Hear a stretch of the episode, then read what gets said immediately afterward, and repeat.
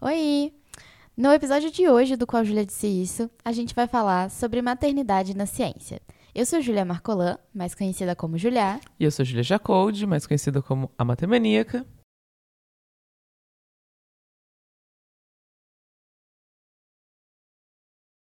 É, eu posso começar hoje levando lá no, em cima, levando no sério? Nossa, você já vai começar no sério? Eu vou começar no sério. Ah, vamos começar falando por que que a gente tá falando sobre isso. O que, que você acha? Ah, pode ser então. Dá uma descontraída, faz, faz tempo, faz saudades que a gente. Faz saudades. Faz saudades. A gente tá numa segunda-feira, como todos os episódios que são lançados nesse podcast, pra poder começar bem a semana, pra acompanhar vocês aí no trabalho de vocês, na academia, né, lavando o pratinho. Segundou. Mas essa é uma segunda diferente, porque ela é uma segunda que sucede o Dia das Mães, né? Uhum. Esse dia que é tão especial, né? Sim, é um dia muito especial. A gente sempre come um almoço gostoso, Uhum. almocinho de Dia das Mães. A gente sempre tem memórias muito afetivas e muito gostosas. Eu espero que todos vocês tenham memórias afetivas e gostosas como a mãe de vocês. É isso. Mas a gente sempre tem essa memória gostosa, a gente, a gente tem esse, esse almocinho Dia das Mães, esse, esse negócio aí todo. Espero que também seja um reconforto no coração de quem não pode estar com a mamãe nesse momento por algum motivo e que seja vocês possam passar com quem representa ser mãe pra vocês, porque é isso, né? Ser mãe é, muito mais do que é quem tá junto, é quem tá Sim. perto, é quem zela, quem cuida, né? Quem acolhe. Então, Espero aí que todos vocês tenham passado um ótimo domingo do Dia das Mães. E a gente tá aqui para poder falar, mais uma vez, né, sobre. Maternidade. Porque eu estou grávida. Mentira! Amiga! Porque esse foi o meu primeiro Dia das Mães, mãe. Daquela... o feijãozinho tá na minha barriga. Mentira, gente. Isso foi uma piada pra Meninas, quem não é teste pegou. de Covid. É positivo pra gravidez. A Julia Sandy vem aí. Ai, gente. Ai, ai. Muito bom, mas é isso, né? Não, é- a gente não tá aqui pra falar mais uma vez de maternidade, a gente tá aqui pra falar mais uma vez de ciência e hoje especialmente na maternidade, né? Sim. E você queria começar sério esse programa. Eu queria começar sério. Sem risadinha, morou? Sem risadinha, porque aqui é ciência. E a ciência é mal. É, eu acho que a gente. Eu queria explicar pra vocês, assim, porque vocês devem estar pensando, o que, que essas duas meninas que não são mães estão falando sobre maternidade, sabe? Então eu queria dizer pra vocês que vai ter um pouco de, de fala pessoal, sim, aqui, porque a gente tem desejos e aspirações, ou falta de desejos da maternidade causados por certas coisas, ou não, sei lá, porque é normal você não querer ter um filho se você não quiser. Mas a gente queria dizer que a gente vai trazer temas para você levantar e para você refletir sobre será que essas mulheres que estão na academia e que não querem ser mãe, elas às vezes não querem mesmo ser mãe ou será que a academia só é muito hostil para elas quererem ser mãe, sabe? Ou será que quem quer ser mãe é mãe e acaba saindo da academia porque a academia não é um ambiente acolhedor para as mães? Né? Tem isso também.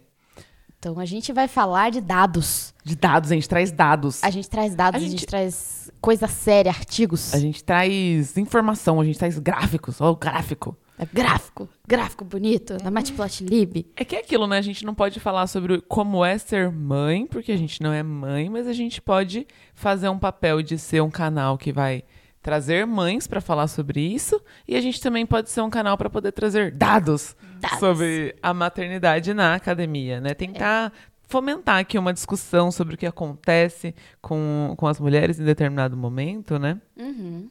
Uhum. Então, pra começar, a gente vai trazer. A gente vai trazer dados, mas a gente também vai trazer experiências de mulheres mães aqui nesse podcast, né, Sim, amiga? Nada mais justo do que dar voz para quem passou por isso, para quem passa por isso, né? Para poder compartilhar com a gente essas experiências, né? Pra gente ficar mais perto dessas pautas, né? Sim, e aí eu queria chamar Quem é a Maria, amiga? a Maria. Ai, a Maria é o amor da minha vida. E tá salvo assim o, o número dela no meu celular, Maria Amor da Vida. É, ela é minha amiga, assim, a gente fez graduação juntas, a gente entrou na graduação juntas. E a Maria teve uma das minhas sobrinhas, que é a Tel, no meio da minha graduação. Então. Vai lá, Maria. Vai lá, Maria. Oi meninas, espero que vocês estejam bem. Eu sou a Maria, Eu tenho 25 anos, quase 26. E quando eu estava cursando Física Computacional na UF, que é a Federal Fluminense, em 2017 eu engravidei. E foi muito louco. Porque não estava planejado e foi uma época que eu estava muito, eu era muito nova, eu acho também assim, apesar de não ser uma adolescente, né? Foi quase que uma gravidez na adolescência. E eu não estava preparada para isso, não tinha estrutura psicológica mesmo, estrutura financeira, não tinha nada, né? Tava lá cursando graduação em Volta Redonda, sendo que minha família é daqui do interior de São Paulo. Então, longe, outro estado. Tipo assim, foi uma coisa muito fora do que era planejado. Na época eu fui conversar com o coordenador de curso e ele não foi muito legal comigo, assim. Eu acho que ele não me deu bons conselhos. Na época eu não, não entendi, mas hoje em dia eu acho que ele foi. Eu acho que ele não soube lidar com a situação. Na verdade é isso. As universidades não estão preparadas para lidar com, com esse tipo de coisa que acontece. Eu não fui a única Talvez da física naquela época fui, mas não era a única cursanda lá da, da graduação da UF em Volta Redonda que teve uma gestação durante a graduação, sabe? E o meu, o meu coordenador da época me sugeriu trancar a faculdade porque eu ia ter que lidar com um monte de coisa, eu tava chegando semana de prova, eu tava meio desesperada, eu não sabia o que fazer, eu precisava ir para casa da minha mãe para poder ficar um pouco com ela, para ter um pouco de, de acalento, né? Porque querendo não morava sozinha sem nenhum familiar próximo, assim. E, e eu acabei trancando o curso.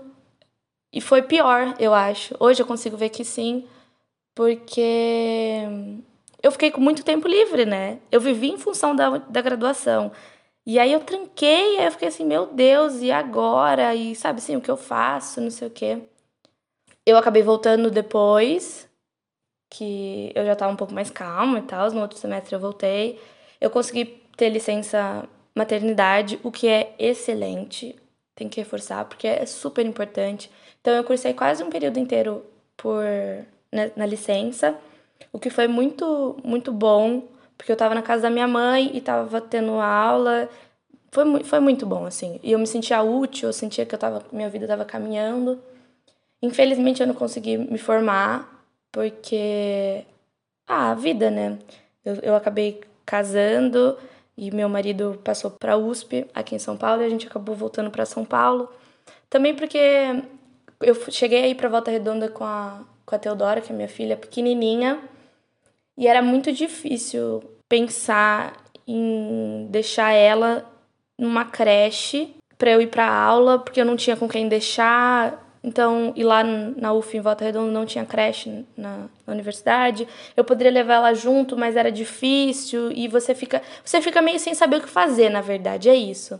E como eu não tive pessoas que, que, que me incentivaram na época a continuar ali, a tipo assim, encarar isso, eu me senti muito sozinha. E para mim foi um alívio poder voltar para casa dos meus pais.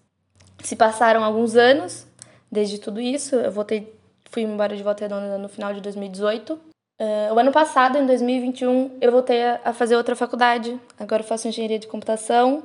E eu acho que é, eu tô mais tranquila em relação a isso. Acho que a maturidade também, né?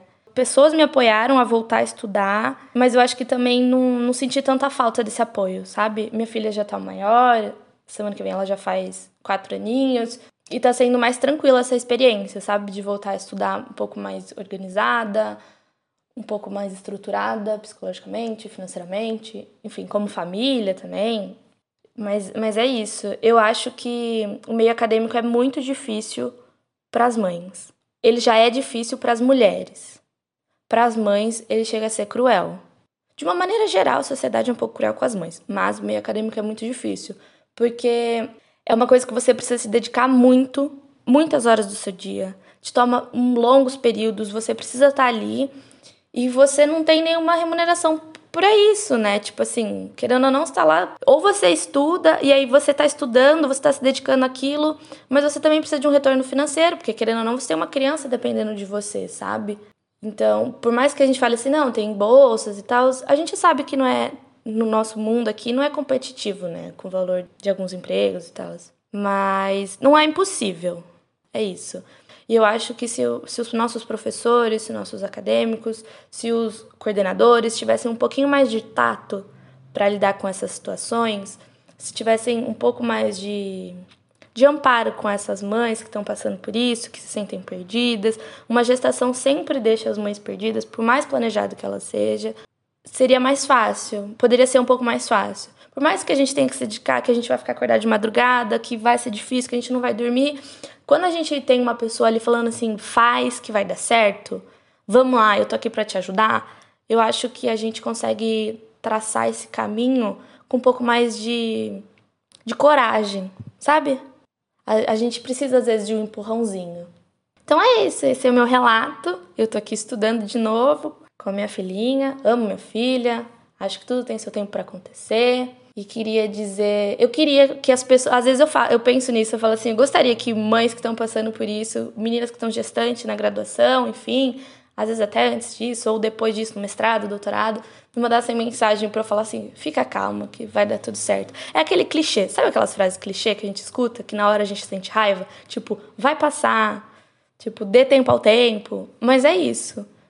Mas é importante ter pessoas do nosso lado que vão nos apoiar e vão falar assim: vai que eu tô aqui. Se der merda, eu seguro a sua mãozinha, eu te ajudo, a gente sai desse poço e a gente vai de novo para a superfície, continua de novo, cai de novo, sobe de novo. É isso, meninas. Um beijo. Eu acho que assim, eu tenho uma coisa para falar sobre o áudio da Maria. Eu tenho uma coisa para falar sobre o relato dela, que é assim: a universidade e a sociedade, elas não estão preparadas para a mãe. Não estão. Nem para a criança. Não, de forma alguma. Até porque a criança, por mais que nesse primeiro momento ela tenha essa necessidade da mãe mais próxima e tudo mais, por uma questão biológica e tudo mais, mas a gente tem.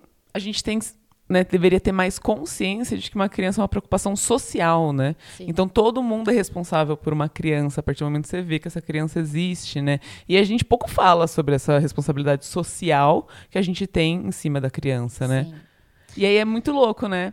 Bom, o reitor, o, o diretor, o, o responsável, todo mundo é homem, eles não sabem lidar com isso. Sim. Então, assim, precisa, a gente precisa urgentemente preparar as universidades para que elas permitam que mães sejam cientistas. cientistas. Que mães façam seu trabalho também, né? Sim. É isso. E aí eu gostaria de falar, porque eu falei, vou trazer esse assunto no sério, porque eu queria, queria começar falando, assim, esclarecendo algumas questões. Primeiro, que apesar de como é que a gente se sustenta, né? A gente já conversou sobre isso num episódio que a gente falou sobre é, o que, que é bolsa, sobre graduação ser um emprego, a pós-graduação ser um emprego. Então, se você não assistiu os episódios do Código de Cício, tal qual Ivamos Uzuki, volte e assiste todos eles.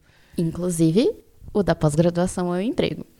Então, ele é um emprego que ele paga pouco Tá, ele paga te paga uma miséria. uma miséria. Que não tem reajuste. Não tem reajuste. Não tem benefícios. Não tem benefícios. Não tem férias. Não tem férias. Não tem, sabe o quê? Eu tô amando. Licença você... maternidade. Eu tô amando que você tá tipo uma sombrinha. Não tem férias. Não tem férias. É, a gente precisa reforçar. Pessoas precisam ouvir três vezes que não tem isso. Pode vir aqui. Fala terceira. Então, assim, é, é um emprego que te exige dedicação exclusiva, porque as agências de fomento, elas exigem que você fique ali, que você não tenha outro tipo de emprego, você não tenha outra fonte de renda. E, e é isso, a gente nem tá reclamando de ser uma dedicação exclusiva, é. porque a pesquisa exige mesmo, né? A gente Sim. tem que realmente, gente, Tô aqui fazendo as disciplinas do mestrado e só a Julia sabe o quanto que eu tô sofrendo para poder conseguir trabalhar e fazer as disciplinas do mestrado. É né? isso. Mas a gente não tá reclamando de ter que ser dedicação exclusiva, a gente tá reclamando aqui do de como o pagamento não é o suficiente, né? Exatamente. O, o que a gente o suficiente para sobreviver mesmo, né? É isso. Realmente fica um ambiente bem, bem ruim, bem ruim. Então é isso tudo, né? E você no final acaba sendo, você não é um trabalhador, né? Você é um estudante, porque é assim que a gente tem, a gente não não é visto como pessoas que trabalham, e como a gente não é visto como pessoas que trabalham, a gente não tem vínculo com a consolidação das leis do trabalho, a famosa CLT, aquela que dá o quê? Dá vale transporte, Vale, vale alimentação, alimentação seguro saúde, auxílio maternidade, licença maternidade. Então, a gente não tem isso como direito, tá? A gente não, não tinha até pouco atrás a, nem a licença maternidade como direito, e a gente não tem nenhum desses outros direitos que são direitos é, garantidos por lei para todo trabalhador brasileiro. Mas por que a gente está falando isso? A gente já discutiu isso tudo em outros momentos, e o que eu queria dizer é que, desde 2013, presta atenção, 2013 foi ontem, foi. Quando que a gente ganhou a última Copa do Mundo? A gente perdeu as últimas todas, né? Perdeu. O Neymar não trouxe uma Copa pro Brasil. Então a gente não tem nem Copa do Mundo depois disso. Só para vocês se situarem, tá? Desde 2013 que essas agências de fomento, elas discutem a licença maternidade como política afirmativa. O que, que é uma política afirmativa? Quer dizer que ela está, em teoria, tentando diminuir um gap ali que existe entre uma minoria, tentando atender uma necessidade de uma minoria, que nesse caso são as mães, né? Uhum. E, mas isso não tem nenhuma característica de lei, isso não precisa ter nenhuma característica de lei, ou seja, ela pode fazer isso da forma como ela bem entender, como ela bem quiser, tá? Uhum. Não é da forma que foi lá estudado para ser a, a melhor forma possível de você dar aquela licença para a mãe. Então... Aí, aí volta pro assunto de que, tipo, não é só o que a mãe espera que seja, né? E tudo uhum. mais. Tem todo um contexto ali, pessoas que também decidem por você, né? Enfim, Sim. isso não fica um ambiente tão saudável. E aí, dentre essas políticas, assim, que eu gostaria de comentar, porque eu fiz muito meu dever de casa aqui, meninas. Não, tá, tá com pauta aqui, é gente. É que, assim, a gente. Algumas. Eu vou comentar algumas, tá? Das, das que foram implementadas por essas várias agências que a gente conhece e, e enfim. Então, Quando a gente então diz agência de fomento, a gente tá querendo dizer a CNPq, a FAPESP, a CAPES, Isso. né, e tal. Quem dá o dinheiro pra gente, rapaziada. Então, olha só, por exemplo, as bolsistas CNPq com bolsa de produtividade em pesquisa, isso é uma bolsa que só acontece para você quando você já é concursada, sabe? Quando você já, já tá lá no, no, no, topo da hierarquia da academia, digamos assim. Então, essa bolsa de produtividade em pesquisa é algo que você só vai ganhar, você não vai ganhar sendo mestranda. Então, essas bolsistas pela CNPq ganharam um ano adicional quando elas têm filhos durante o, o período de vigência da bolsa. Uhum. Então, essa é a política afirmativa da CNPq. E aí tem bolsistas da FAPESP, da, CAS, da CAPES, tanto em nível de iniciação científica, mestrado, doutorado, doutorado direto, pós-doc, jovem pesquisador, etc. Nananã. Eles ganham o direito de tirar a licença maternidade de até quatro meses, tá bom? Que não é o que é previsto por lei, sem interrupção da, e, e, da remuneração durante esse período que foi tirado. O quê? Pode licença. ser que você fique quatro meses fora e não receba nada ainda? Pode ser. Então, ele. É, quando você. Quando. Não, peraí, vamos lá. Quando você tira a licença maternidade, a política afirmativa é que você pode tirar esses quatro meses sem perder a remuneração. Hum. Mas, de acordo com, com qualquer coisa que a gente exista no doutorado, é tipo assim, nossa, vou precisar me afastar porque estou com problemas de saúde. Vou me afastar por quatro meses. Ok, não tem outra forma de você fazer isso a não ser você trancar o seu doutorado por quatro meses e parar de receber a sua remuneração durante esses quatro meses. Entendi. Tá? Mas a política afirmativa é Beleza, é porque você vai ser mãe, então tudo bem. Toma aqui as suas bolsas, a sua bolsa durante esses quatro meses, tá? tá? Que ainda é um, um, tempo muito pequeno, né? Uhum. A gente sabe. A gente sabe disso, Se você né? aí já viu uma mãe de perto, você sabe que quatro meses é, é pouco. pouco. É. E aí, por que, que eu tô fazendo esse, encebando tudo isso, parará, piriri? Pra dizer para vocês que a licença maternidade, ela só passou a ser um direito legal de bolsistas em 2017. Vocês sabem quando foi 2017? Uma hora atrás. Foi ontem, sabe? É. Na unidade do universo, foi a dois segundos. É, não, foi menos, eu acho. Ah. Milésimo, acho que é milésimo. Milésimos de segundo. Milésimos de segundo. É que você falou que 2013 foi ontem, eu... Ah, então 2017 foi duas horas atrás. É isso, é isso. Essa é a comparação, Ah, eu tô rindo pra não chorar, a viu? Gente, o direito a ter uma licença maternidade, ele só veio em 2017 tá bom? E se você parar para pensar que o direito à maternidade de trabalhadores CLT veio em 1946. É. Isso dá fazendo a conta rápida pode estar errada?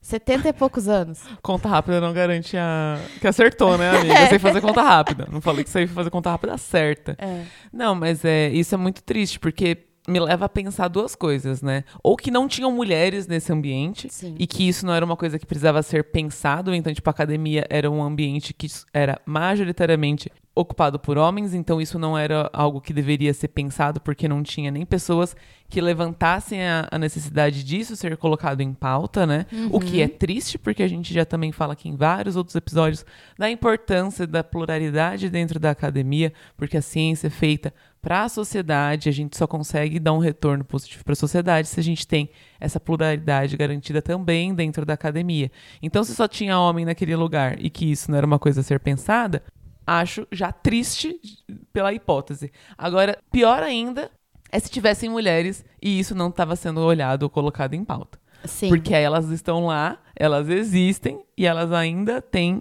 um ambiente, né, super desencorajador a, sei lá, inclusive ser mãe, sabe? Sim, e isso é um problema muito grande porque a gente pensa, vamos pensar que em 2013, tudo bem, vamos, se a gente, se a gente olhar esse, esse cenário que você levantou, que é realmente teve uma época que você tinha uma mulher na academia, talvez, para todos os outros homens, sabe?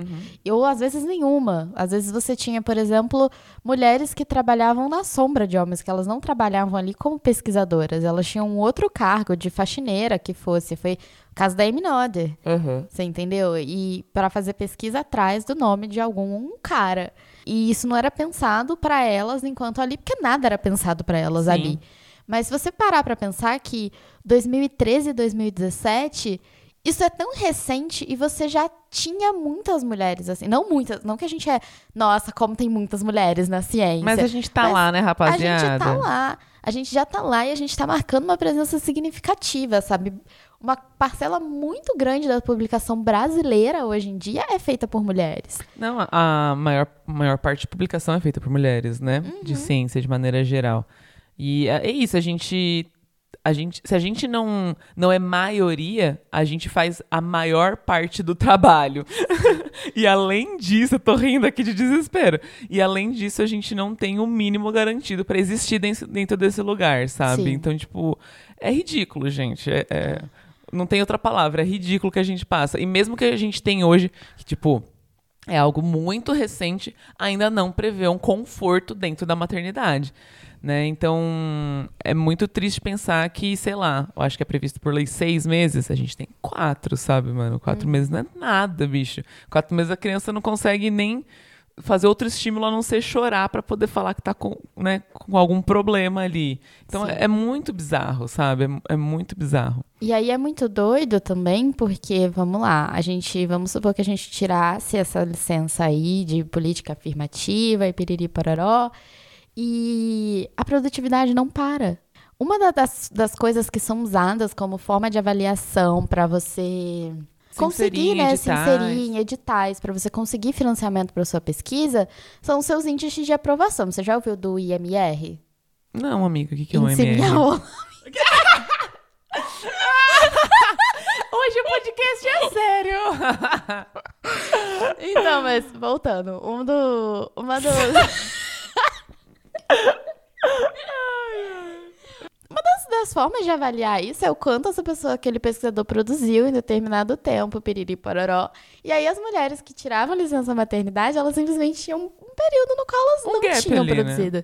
E isso era, é muito, muito, muito significativo no sentido de eu vou perder porque eu não produzi o tanto quanto esse cara, porque eu estava em casa cuidando da minha filha com ele, sabe? Você já parou pra pensar que muitas vezes, eu li uma matéria às vezes falando de que a gente tem essa mesma. tendência a ter parceiros que estão dentro da academia também, porque é onde a gente passa a maior parte do nosso tempo. Uhum. Então, assim, você pode estar atrás do seu parceiro porque você tirou uma licença maternidade e ele não. Sim, e, as- e aí tem gente que fala assim, beleza, é um trabalho a dois e tal, vamos dar uma- um período de licença também para o pai, né, dessa criança e tal. Já ouvi vários relatos. O pai fica em casa produzindo enquanto eu crio a criança e ele continua na minha frente. Aí você entra no edital e fala: Olha só, você não é elegível para bolsa, afinal a gente tem duas bolsas e você não trabalhou nos últimos quatro meses, né? Sim. Você não produziu, você não publicou, você não, não foi em congresso, você não. Né? Então. É, é muito triste a realidade de uma mulher que gostaria de ser mãe dentro do ambiente acadêmico, né? Sim. Eu acho que isso. Eu, eu- tenho uma. Não sei, eu tô num momento que, ao retornar à academia, assim, eu me sinto muito positiva quanto a essas coisas, né? Porque não sei, vou fazer um retrospecto aqui que eu acho que eu já devo ter feito. Quando eu tava. Tô completamente. Gente, eu tô, sou, tô velha. Faz 10 anos que eu tenho um relacionamento sério com a matemática. Faz 10 anos que eu entrei. Sério e abusivo, tá, gente? Gatilho. Faz 10 anos que eu tô na academia já, assim, pelo menos há 10 anos atrás eu entrei como, como aluna, né, na licenciatura em matemática lá na USP. Quando eu entrei, não eram faladas essas coisas. Tipo assim, a gente nem, nem discutia, tá ligado? E aí, conforme, quando foi no meio da minha graduação, a gente criou o um coletivo de mulheres dentro da, uhum. da universidade. Para que, que é esse coletivo? Para a gente conversar, porque a gente não consegue fazer nada para melhorar esse ambiente para a gente se a gente não tiver unida e a gente não colocar luz para esses problemas. Porque uhum. a gente sabe também que uma algo que acontece hoje é que esse tipo de política que não existia favorecia com que as mulheres não permanecessem na, na academia, né? Com que, sei lá, elas até entram na graduação, produzem pra caramba, vão pro.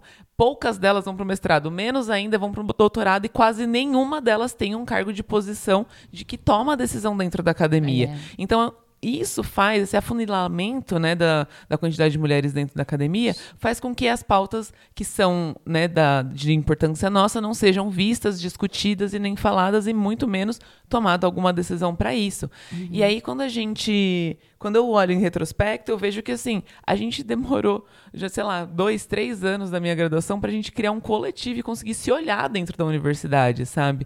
E eu vejo que hoje a gente tem um momento muito diferente em que a gente discute, em que a gente levanta essa pauta em congresso, em que a gente tem cria espaços para discutir. Discutir é legal? É, é importante também, mas não só. A gente precisa. Eu entendo que também a gente está nesse momento de mobilização para que essas discussões tornem-se ações dentro da academia para que a gente consiga viver melhor lá dentro, né? Sim. Mas eu tenho essa sensação de que, por exemplo, essa, sei lá, essa minha graduação de dois, três anos atrás, em que cria esse coletivo e que conseguiu muita coisa, eu vi muita coisa acontecendo a partir desse coletivo, é, eu vejo é, essas meninas hoje no doutorado. Em breve uhum. elas vão estar. Tá, né, elas vão estar tá em outros cargos de importância que tomam a decisão dentro da academia. Sim. Então eu vejo isso como algo positivo. O que a gente conquistou até agora já significa muito, ainda é pouco perto do que a gente precisa, mas eu vejo como eu tento ser positiva pra, até para não desistir do meu mestrado, em que a gente está caminhando para um lugar muito melhor, sabe? Eu tenho muito esse, essa, não sei se você tem isso, amiga. Eu tenho. Se você olha, tipo, sei lá, o ambiente quando eu entrei, eu senti um ambiente muito mais de competitividade. Tem gente que compete na graduação? Tem, ainda tem essas pessoas. Mas eu, eu me sinto muito mais acolhida hoje, muito mais aberta para poder, tipo, sei lá, conversar, é. discutir, um ambiente que eu me sinto mais acolhida, mais respeitada, né? É, e aqui... muito isso é por conta dos alunos. É por conta dos alunos. Então, eu, a, a minha positividade está aí, em, tipo, pensar que esses alunos vão ser os futuras pessoas que vão tomar decisões, né? É, eu, eu tenho uma experiência agora sobre isso, de tipo, isso está sendo pensado, parará, porque também não era pensado há muito tempo atrás. Eu, eu estudei no instituto em que a gente só tinha uma mulher no, por muito tempo no departamento e era, ela era do departamento de computação. Não tinha essa mobilização. A gente levantava, eu tentei várias vezes levantar pautas assim sobre a inclusão das meninas, das caloras e e eu recebi como resposta uma vez, inclusive, que, tipo, não, a gente não tem que incluir só as meninas, a gente tem que incluir todos os calouros, porque são todos que estão indo embora. Eu falei, caralho, mas não. 80% dos que estão indo embora são mulheres, Sim. sabe? Vocês não sabem fazer matemática básica, tá ligado? E, e, eu fico muito feliz porque, por exemplo, acho que eu já comentei isso aqui, aqui no EFISC, a gente tem uma professora que é a Tereza, e que ela tá empenhada em fazer com que as meninas se sintam mais incluídas na universidade, sabe? É, a gente está numa fase muito de conhecer o grupo, então tá tendo muita palestra. Eu postei foto esses dias numa palestra Sim. com as meninas da Fiscomp, quem me segue no Twitter é, viu. Quem não segue, segue lá agora, Julia Marcolan, tá bom? e, e a, mas a gente também já tá pensando de elevar isso para além de palestras, tipo, tá, o que, que a gente pode fazer além de mostrar para as meninas que tem mulher aqui, sabe? Uhum. O que, que elas realmente precisam. Então, é muito bom saber que essa conversa, ela tá começando em alguns momentos. Uhum. Eu queria agora, já que a gente já falou um monte de coisa séria, e falou um monte de índice minha rola também, e várias dessas coisas, eu queria chamar um áudio A gente tá chamando um áudio, Nossa, a gente sabe? tá muito chique. Eu tô igual o Faustão. Aguenta, coração! Eu queria chamar um áudio de uma amiga minha, que é a Isis. A Isis, ela é mãe da minha sobrinha Gaia. Ela também é minha amiga, tá, gente? Eu queria chamar o áudio dela e ela foi mãe durante o doutorado. Ela vai se apresentar pra vocês e contar um pouquinho da experiência dela, o que, que ela acha de como tá sendo e Como enfim, foi, né? como foi e, e Vai é lá, isso. Vai, Isis! Isis. Olá, Júlias. Bem, eu vou me apresentar. Meu nome é Isis. Eu sou amiga da Júlia Pequena. eu sou mãe da Gaia. Faço doutorado em física na Unesp. E eu vim contar um pouquinho para vocês sobre como é ser uma mãe no doutorado. Primeira coisa, não é fácil. Né? É, eu já estava cerca de um, um ano de doutorado quando eu descobri que eu estava grávida. E foi um grande desafio, porque o doutorado demanda muito tempo da gente, né? Mas eu tive muita sorte, né? Eu tenho muita sorte de ter um orientador muito bacana. E ele sempre teve muita paciência comigo, ele sempre me ajudou muito, assim, para conseguir fazer as tarefas e conseguir fazer as consultas de pré-natal, conseguir descansar, porque dá um cansaço, assim, enorme, sabe? Olha a galinha pintadinha cantando aqui no fundo. Enfim, não é fácil, mas dá para sobreviver, entendeu? Uma coisa que fez assim toda a diferença foi a licença maternidade. De fato, é uma conquista muito grande pra gente, assim, falta muito ainda a ser feito para as mamães cientistas ou cientistas em formação conseguirem levar a maternidade e a carreira delas é, numa boa Acho que falta muita política pública ainda para as coisas funcionarem bem. Mas a licença maternidade já é um primeiro passo e faz muita diferença, porque, tipo, eu consegui ficar em casa durante os seis primeiros meses com a minha filha, né, afastada do trabalho, recebendo a minha bolsa tranquilamente. Então, isso fez muita diferença, porque eu preciso do, do dinheiro da bolsa, né, e é zero condições, assim, de você trabalhar. Até hoje, é, a Gaia tem 10 meses, é muito difícil, porque eu amamento, ela quer colo, ela quer ficar com a mãe, ela quer uh, mamar, ela quer brincar e, e, às vezes ela não quer ficar com outra pessoa. Então, assim, não, não é simples. Meio que a gente tem que pegar o tempo que tem disponível, seja de noite, de manhã, na hora do almoço ali, enquanto a criança dorme, ou quando alguém, quando ela consegue ficar com alguém, pegar essas horinhas, que geralmente não são mais do que três horas, e fazer tudo que você precisa fazer nesse tempo. Então, assim, é, tem sido um desafio muito grande, mas tem sido uma alegria também muito grande, né? É, eu entendo que tem, deve, deve ter por aí mães com orientadores não tão legais, assim, não tão compreensivos, né? Não tão humanos, que devem passar muito mais dificuldade do que eu. No meu caso, assim, apesar de, da Gaia demandar muito tempo meu, tem sido muito tranquilo para trabalhar justamente por, por estar tão amparada, né? É, quando a gente é mãe, na, na terapia de mães e essas coisas, fala-se muito de rede de apoio e a rede de apoio é fundamental. Você ter pai presente, né? Que não vai fazendo mais nada do que a obrigação dele. A família presente, você ter um amparo do seu orientador quando você é pós-graduanda, né? É, dos seus colegas de trabalho, isso faz toda a diferença e é isso que está tornando possível seguir no doutorado. Caso contrário, seria inviável, é impossível. E é isso. É, queria compartilhar com vocês um pouquinho da minha alegria de ser mãe e de ser cientista em formação, né? É muito legal saber que tem meninas fazendo um trabalho de divulgação tão bacana quanto vocês. Espero que outras mães se sintam motivadas aí pelo meu relato e caso precisem de ajuda, precisa de um conselho, precisa de alguém para ouvir, a gente tá aí, né, Gaia? Hein, Gaia? Agora ela não quer mais falar. Um beijão, meninas. O que mais me chamou atenção no áudio da Isis É a foi. Gaia. Tá, tá, tá, tá, tá. Nossa, não, isso foi tudo. A Gaia é perfeita, nossa. Mas uma coisa que eu queria, então, evidenciar no áudio da Isis é como ela falou assim: eu tive sorte.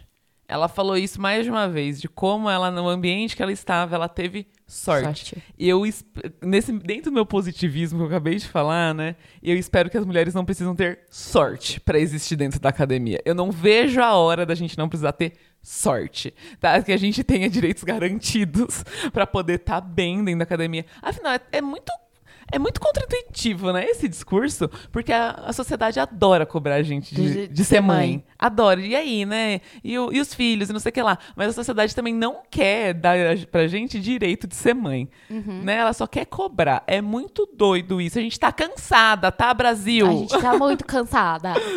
Ai, É, e eu acho que é muito legal evidenciar também o fato de que ela fala sobre o quanto a neném é dependente dela, sabe? Porque a gente esquece que, tipo, por mais que o pai esteja ali, por mais que tenha uma rede de apoio, porque ela tem, Uhum. eu acho que, de novo, ela deu sorte, de novo, porque a Isis tem uma rede de apoio incrível. Inclusive, assim, se eu precisar ir daqui pra Campinas pra fazer qualquer coisa, eu tô indo. Uhum. A- Tocou o telefone, a gente já tá dentro do carro, tá, É. rapaziada? A gente é assim. Mas mesmo com uma rede de apoio, a criança é dependente dela.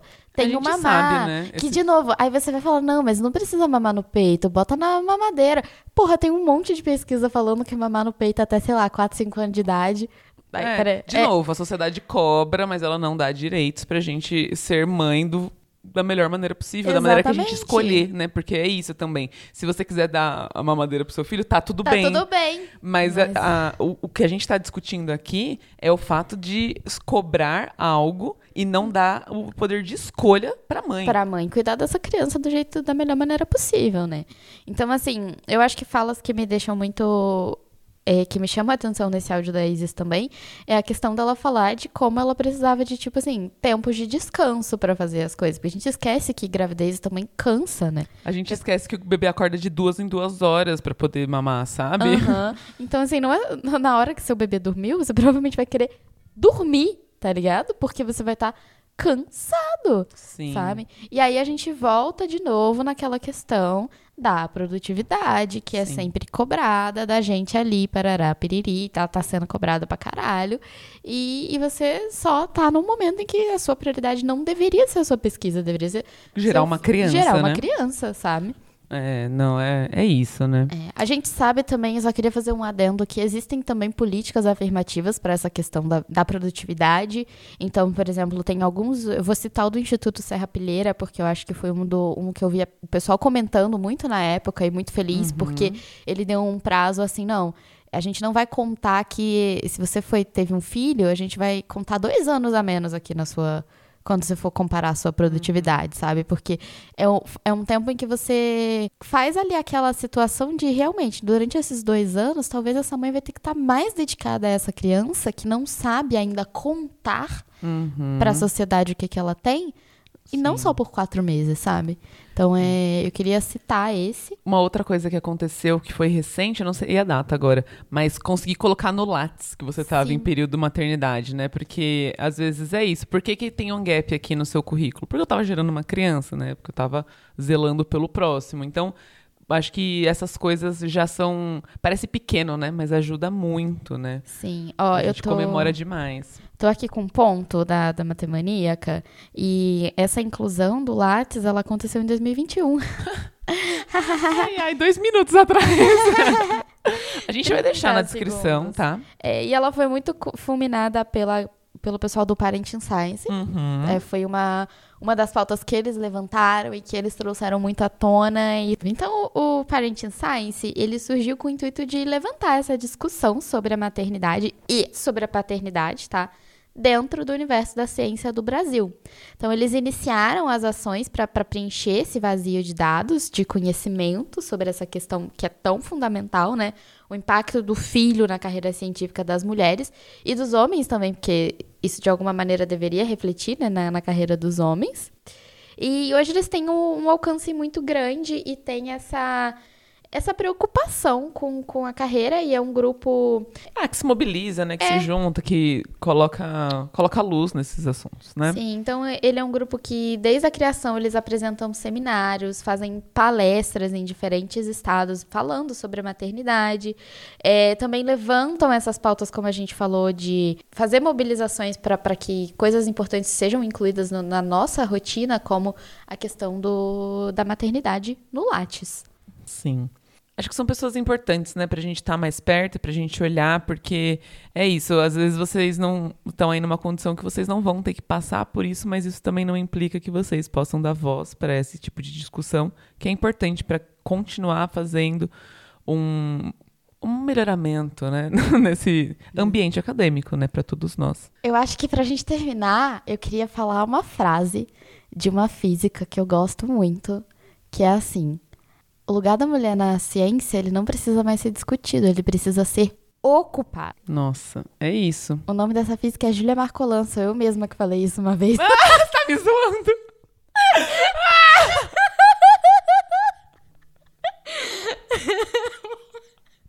Quote. Eu... eu mesma. Ai, meu Deus. É, eu queria encerrar, assim, eu acho que a gente tocou muito pouco no pessoal, assim. Uhum. E para mim essa é uma questão que pega muito, porque quem me conhece sabe que eu queria ser mãe de cinco, sabe? Eu, por mim, eu tava grávida agora, de verdade. Tendo um filho daqui a pouco. Amiga, e... é aquilo. Você dorme no meu quarto, a gente faz o quartinho da criança ali no seu. É... Por mim, já tamo pronto, entendeu? Mas pegou muito para mim reler todas essas coisas e pensar o quanto que vai ser difícil para mim conseguir ser mãe de cinco. Então... Nossa, eu tô pensando aqui uma coisa que talvez nosso podcast tenha sido hoje especial para as mães e tudo mais. A gente trouxe esses relatos, mas a gente sabe também que é um recorte, né? A gente não está falando de novo de mães que adotam, a gente não está falando de outras formações, né, familiares, outras configurações familiares. Então a gente sabe que isso daqui é um recorte, tá? É um episódio de a gente se propõe aqui a falar 30, 40 minutos, mas a gente sabe que tem esses outros recortes e que isso pode ser uma pauta nesse episódio num futuro próximo, né? A gente uhum. espera que, que é isso, né? A gente discute, a gente sabe que várias das pautas dentro da academia, elas são muito muito brancas, né, de um lugar de muito privilégio e Sim. tudo mais, e a gente sabe que tem outras configurações, outras necessidades também precisam ser atendidas, mas a gente vai deixar isso, essa pauta para um próximo episódio, um episódio futuro aí em breve é isso. e tudo mais. E agora quem vai dar os Ai, cinco dicas, eu vou né? mandar beijo primeiro, as pessoas estão me cobrando.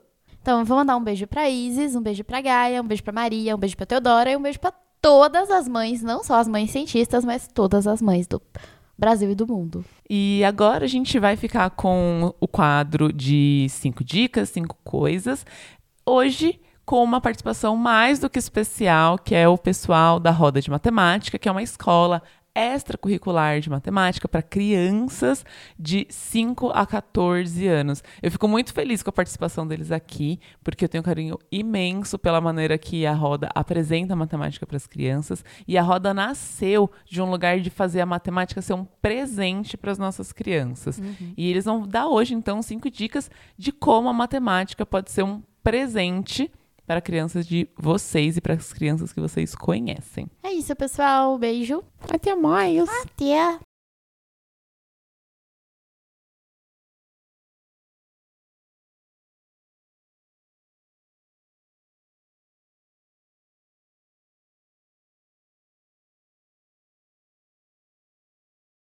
Olá, pessoal.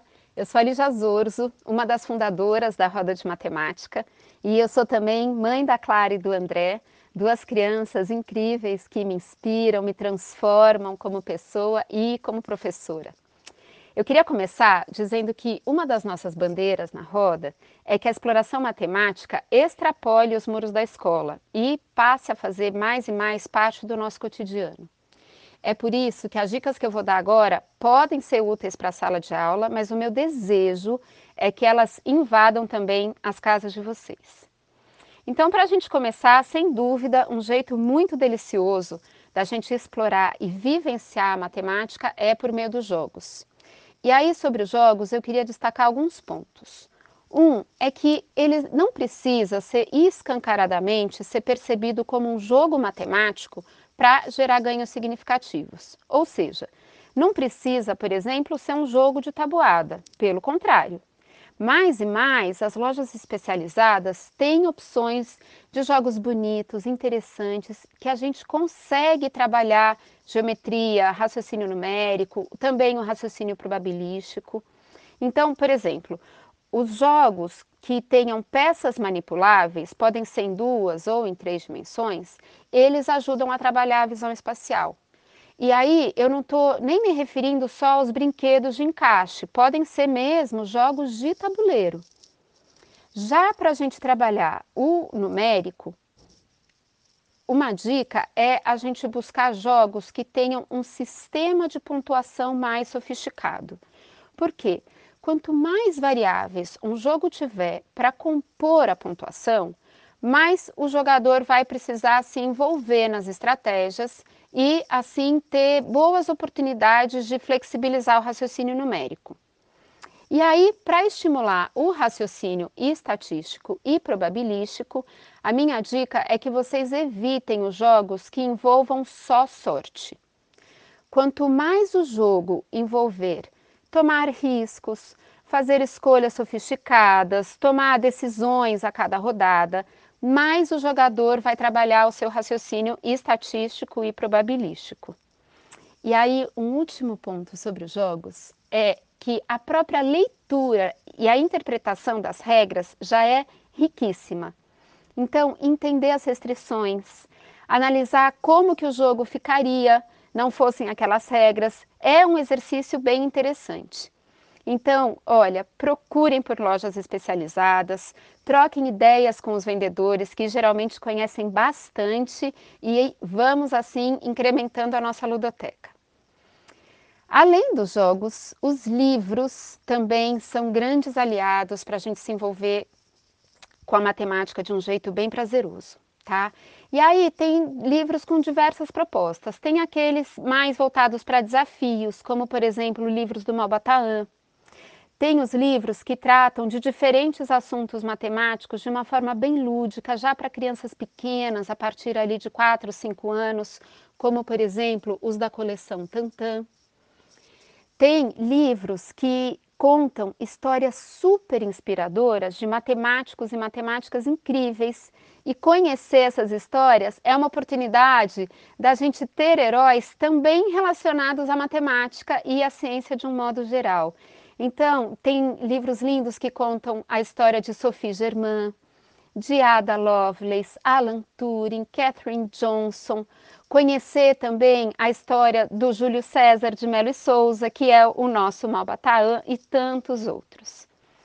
Minha terceira dica é aproveitar as situações cotidianas para a gente inserir a matemática na conversa, de um jeito bem natural. Então, deixar, por exemplo, que a criança coloque a mesa e observar como que ela vai construir a relação entre as quantidades de pessoas, de pratos, de talheres, de copos. A gente chamar a atenção para a contagem regressiva do micro-ondas. Iniciar conversas sobre horas, sobre chances, sobre volume. É super legal, por exemplo, perguntar: olha, em qual pote será que esse pacote de café caberia? Também, na hora da gente fazer a mala do fim de semana, entender quantos looks diferentes a gente consegue montar com as peças que a gente já escolheu. Enfim, o nosso dia a dia, ele é uma fonte abundante de assuntos que envolvem é, diversas áreas da matemática. Um quarto jeito bem delicioso da gente presentear a matemática para as nossas crianças e os nossos jovens é vivenciando brincadeiras matemáticas. Então, propor desafios que quebrem mesmo a cabeça, que a criança fique um tempão ali pensando, levantando hipóteses. Valem desafios de raciocínio lógico, vale propor uma estimativa maluca, sei lá, quantos milhos de pipoca será que tem no pacote. Vale conversar sobre um paradoxo. Eu tenho certeza que esses vão ser momentos que vão deixar memórias bem legais. Nas redes sociais da Roda e também no blog da Roda, que fica dentro do nosso site, tem alguns desafios para vocês se inspirarem. Acho que vale a pena conferir. Para terminar, pessoal, eu queria deixar uma dica de ouro. Evitar falar mal da matemática ou mesmo dizer que você é ruim na matemática. Essa fala, ela vem de um lugar bom, querendo demonstrar empatia ali pela dificuldade da criança mas ela transmite uma mensagem estereotipada, como se sermos bons ou ruins na matéria decorresse de algo que, que é inato, que é imutável. E todos podemos aprender matemática em altos níveis. A neuropsicologia, ela está aí para comprovar. E a matemática, ela é linda, ela é divertida, diversa. Basta a gente dar uma chance, uma forcinha para melhorar as nossas experiências com ela. Então é isso. Eu espero que vocês se divirtam. Um beijo em todos e em cada um.